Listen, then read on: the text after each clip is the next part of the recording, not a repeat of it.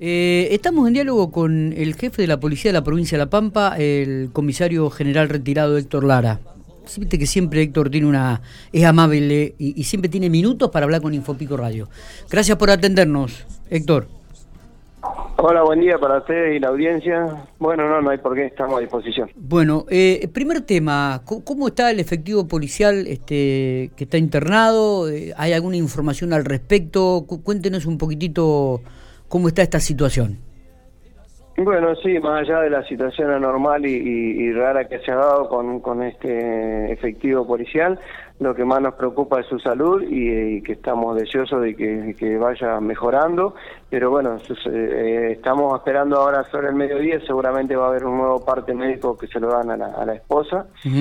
Y este, esperemos que pueda haber algún tipo de mejoría, pero su estado ayer era complicado porque, bueno, en vez de haberle afectado los pulmones, eh, también tenía afectado algunos otros órganos. Eh, está este, con coma inducido, eh, pero bueno, estamos con la esperanza de que al transcurrir de las horas pueda ir mejorando, ¿no? ¿Qué, qué, qué situación esta, no? Los tomó por sorpresa, realmente. se habla de, de, de, lo que puede haber sido, lo que, lo que ingirió este Héctor.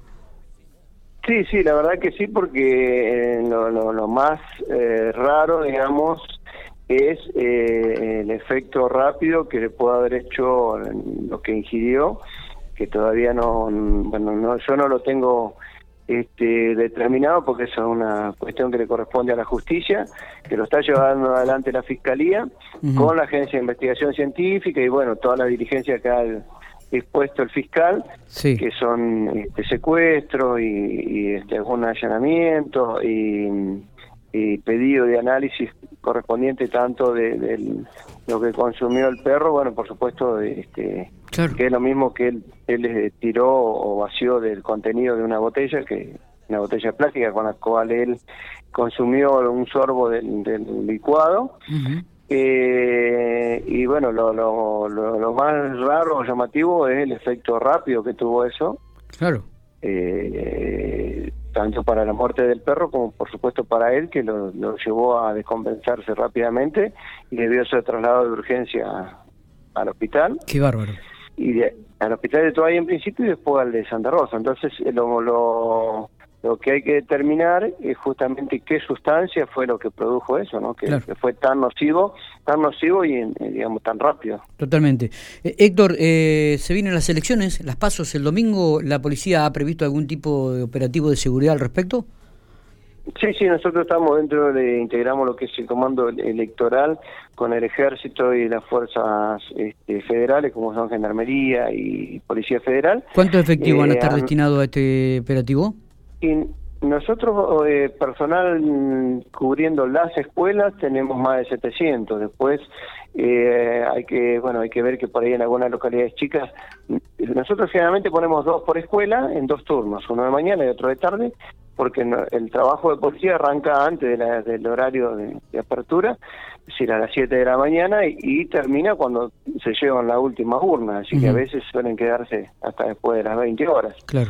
Entonces lo dividimos en dos turnos y eh, dos por escuela. Por ahí en algunas localidades más chicas, donde el movimiento es menor, a veces dejamos uno solo eh, porque también depende de la disponibilidad que tengamos, pero después a eso hay que sumarle, bueno, el traslado de, acompañamiento a las urnas, el día anterior, el día de las elecciones, los patrullajes en, todas las localidades para que las elecciones se desarrollen sin inconvenientes en la vía pública.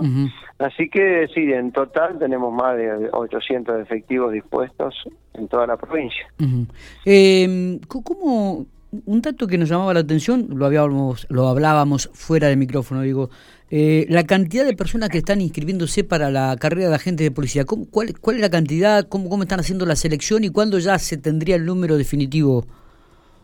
Bueno, sí, nosotros eh, tuvimos eh, una capacitación de 86 efectivos que los destinamos ahora en julio, que terminaron el curso que la verdad que esa gente fue la que nos dio una mano muy importante, pues la sumamos también en, prácticas durante la pandemia y nos, colaboraron en, los controles en los puestos camineros. Después, bueno, ahora terminó esa tanda, ese curso y eh, inmediatamente comenzó uno de 60 para el cual ya habíamos hecho una selección a principios de año. Y ahora hicimos otro llamado a inscripción para incorporarlo sobre fin de año y ahí la verdad que fue llamativo la cantidad, pues fueron más de 800 los inscritos en primer, en primer momento, porque la inscripción se hace online y después se valida esa inscripción cuando ya traen los certificados, se, lo, se los mide, se, bueno, se ven si cumple con todos los requisitos, eh, y ahí fueron quedando menos, para un total de 60 vacantes, es decir, que sí, sí, el número es llamativo y sobre todo en la cantidad de eh, mujeres, porque, bueno, en 60 entran 20 y la verdad que hubo más mujeres que varones inscritos. De los 800, de los demás de 800, eh, más de 500 eran eh, mujeres Qué bárbaro. Que después, bueno, ya al momento de validar, por ahí quedó en menor cantidad. Y después de eso se hacen todo lo, el, selectivo, ¿no? Que es los exámenes psicológicos, los físicos, los escritos. Bueno, ahora están en esa etapa los que fueron quedando para ser incorporados eh, sobre fin de año.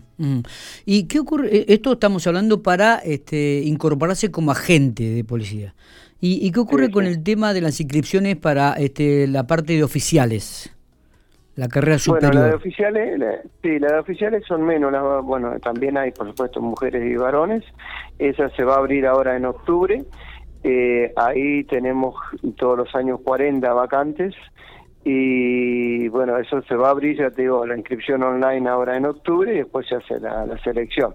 Pero bueno, ahí por ahí generalmente es menor porque el rango de edad es menor, las exigencias son otras, porque la carrera oficial es, para un internado de dos años y un año externado, es de 18 a 24 años nada más la, margen de edad para inscripción. Eh, bueno, por supuesto con el título ya en mano de nivel secundario. Sí, sí. Eh, por ahí no son tantos los inscritos, pero para gente sí, la verdad que fueron, fueron muchos. Y tengamos en cuenta que veníamos saliendo de una situación difícil de pandemia, de, una cuestión difícil laboral. Y el, el empleo de policía como empleo es un, es un buen empleo porque tiene la estabilidad, da un sueldo bastante eh, acorde, eh, obra social, ya desde el primer momento son incorporados como agentes del Estado, entonces ya a partir del primer momento ellos ya perciben el sueldo y este bueno les permite como te decía tener un trabajo estable eh, y bueno más allá de que no todos lo hacen por vocación por ahí seguramente lo hacen para tener un trabajo y después bueno se van se van haciendo con la misma formación y el trabajo, ¿no? Está totalmente.